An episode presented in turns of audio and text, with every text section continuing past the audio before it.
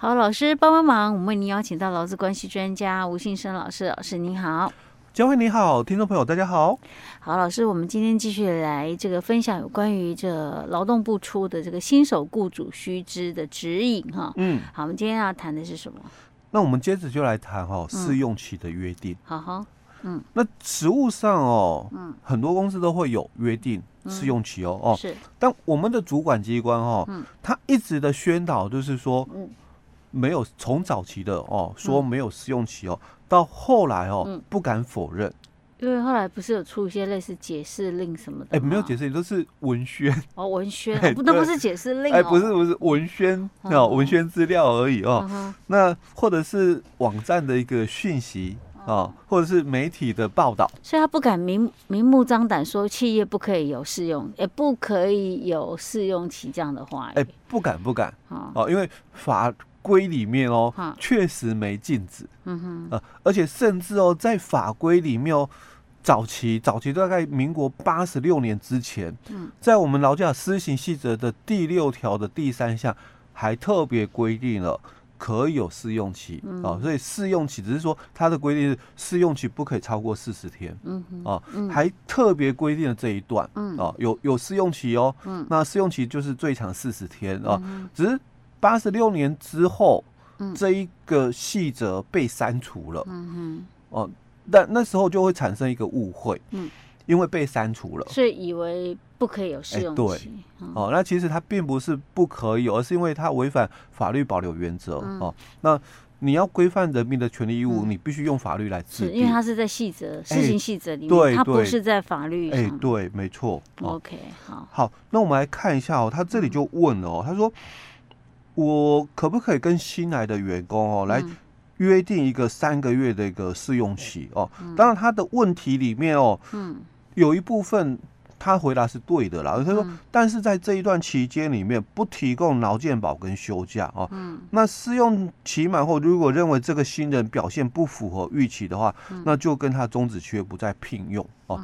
那当然，不管你是不是试用期哦，你都有。劳动法的一个适用保护哦，所以不可以说哎，因为你是试用期，所以不给你劳健保或特休不行哦。所以他就讲这么做你就触法哦。但他我觉得哈，他把它包裹式来解释哦，应该应该要分开了哦。就是说在这一段哦，你不给人家这个保劳健保或者是休假的这一段哦，你是违法的。嗯，那在。他的一个试用期的一个部分，如果他有加班，嗯，哦，你也不给他加班费，那这你也违法，嗯嗯，哦，因为这个是不管哦，他是不是试用期的，反正他到职的时候，他就是你的老公，嗯，啊，那他就有这个劳动法的一个保护的一个部分哦，嗯，所以他就讲说，那这样你就违法哦，所以他解释了，他讲的也很清楚了啊。他说：“哈，虽然哈劳基法哈没有明确的规范试用期哦，但雇主哦在实务上哦是可以跟员工来约定合理的一个试用期哦。现在又讲的比较清楚了哦。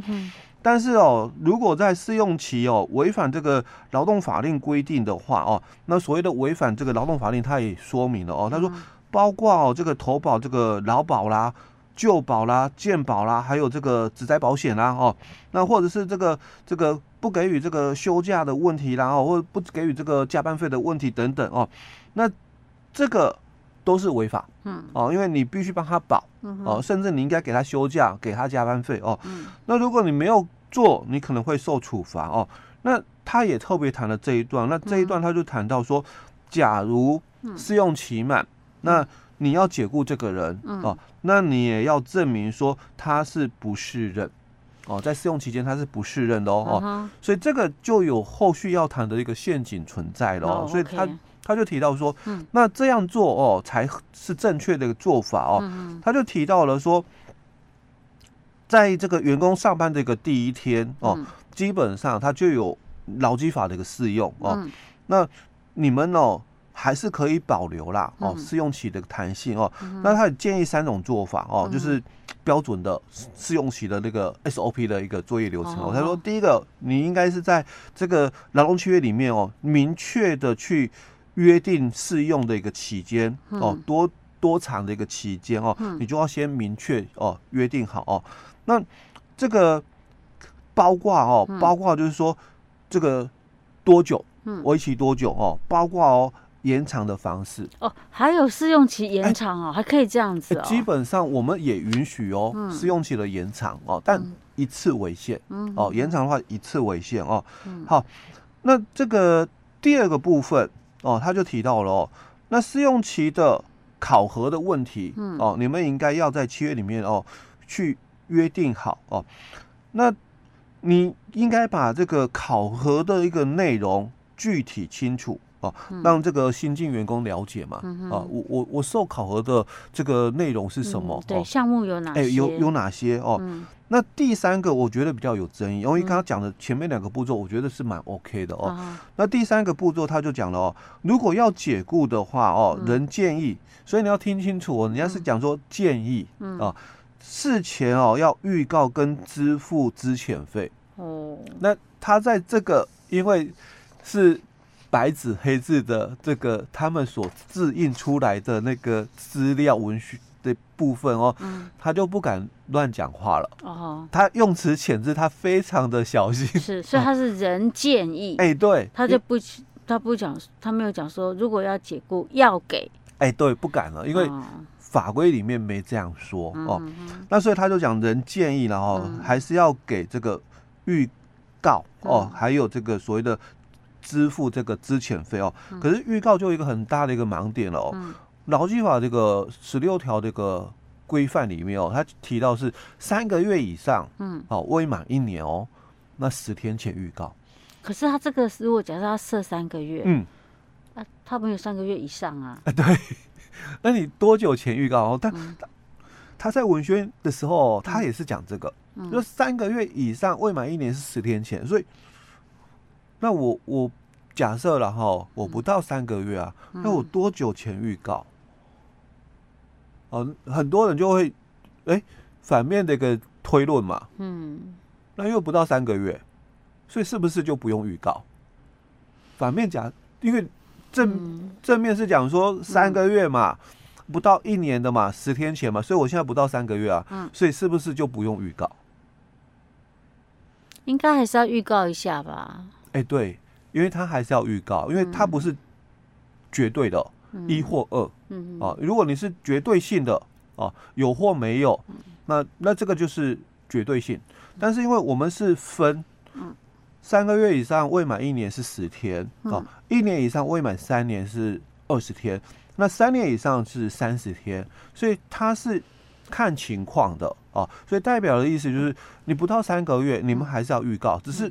多久前，嗯的问题而已哦，不是说不用预告，而是多久前，而不用就是十天前啊。但你们还是要预告，是多久前哦？你们最好双方有协议、有约定哦。他会不会预告之后员工被送了，你就不用我了，还要要我后面继续来？我说不要了。哎，也有可能啦哦。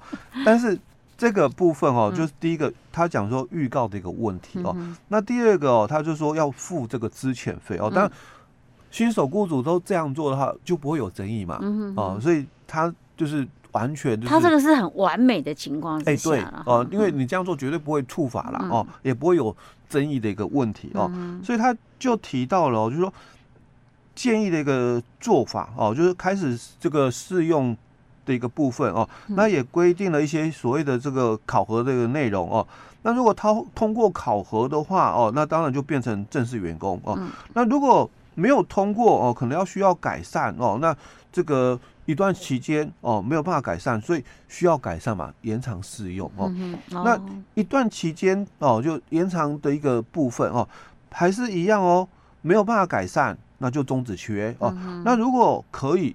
哦，那就变成正式雇佣嘛，哦，嗯、所以他这里就提到了试用期满哦，他觉得哦不适任的话要终止契约哦，还是要付资遣费哦。嗯、但是其实这个在实务上的一个看法哦，嗯、就法院的一个判决的一个部分哦，跟学者的一个见解的部分哦，是认为不用。哎、欸，对，是是认为说这个是解雇保留权的概念哦。那法院的一个实务的一个判决哦，他也提到了就是。这个我们之前也一直在讨论一个议题，叫做解雇最后手段原则。啊。那以前的话，因为没有谈解雇最后手段原则的时候，大多数的判决是讲说，这个试用期的期间哦，那雇主哦是不需要具备有法律的一个终止的一个事实事由。哦，你你不用说，哎，我一定要有劳基法十一条、十二条，我才可以跟试用期的老公哦来终止契约。哦，所以早期的判决都是讲这一段哦，就说这个雇主他。应该是讲说劳雇双方了哦，在任何这个期间哦，随时都可以终止劳动权，不需要有法定事由哦。这是早期的判决哦。那因为后来有这个就是解雇最后手段原则哦，那所以后来的判决有些判决就提到了，那因为这个解雇最后手段原则，它是仅适用在正式员工身上，嗯哦，所以试用期的劳工他并没有这个解雇最后手段，哎对，所以他其实他可以不需要。后面这段什么你需要改善，我就让你去完成改善，哎、嗯，对，或者是延长试用期的做法，哎，对。那当然你愿意这样做也 OK 的，没错没错。不然的话哦，嗯、你就没有所谓的这个试用的一个目的是什么？而且照这样讲的话，他试用期他他也可以不需要讲理由啊，因为因为是试用，嗯，哦，所以为什么要讲试用？就是说。给你们在正式雇佣以前嘛，嗯、一个磨合的一个阶段，嗯嗯、啊，不然的话，我们台湾的这个劳基法，嗯、它的一个概念哦，基本上哦，也是一个终身雇佣，嗯，啊，所以在这个终身雇佣的一个前提下嘛，嗯，哎，我我不能够。任意终止契约的雇主哦，所以我们才会允许说，哎，那你们可以有试用期哦，一个磨合期来观察彼此观察对方。那在这个观察期里面，所以为什么叫试用哦？就在这个观察期里面，我们可以随时来终止契约，不用具备法定事由。是 OK，只是他写的这个是比较完美的情况，你这么做绝对不会有问题。对对对。OK，好，老师，那我们今天先讲到这儿喽。好。